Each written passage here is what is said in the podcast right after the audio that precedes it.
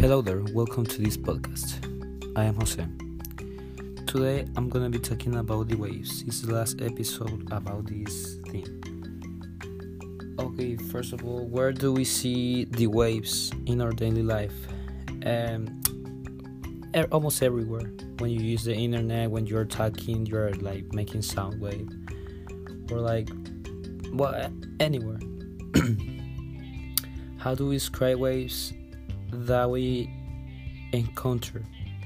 Basically, we, we can describe them like a source of our life. For example, we use them in our phones or if we are using electricity on our home. Um, in the question of this week's podcast, like what advice do you have for younger kids about navigation in social media?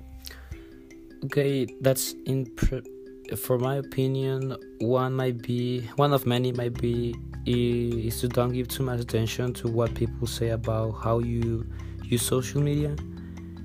And another is to don't share too much information about you to that might be too dangerous for you and for people around you.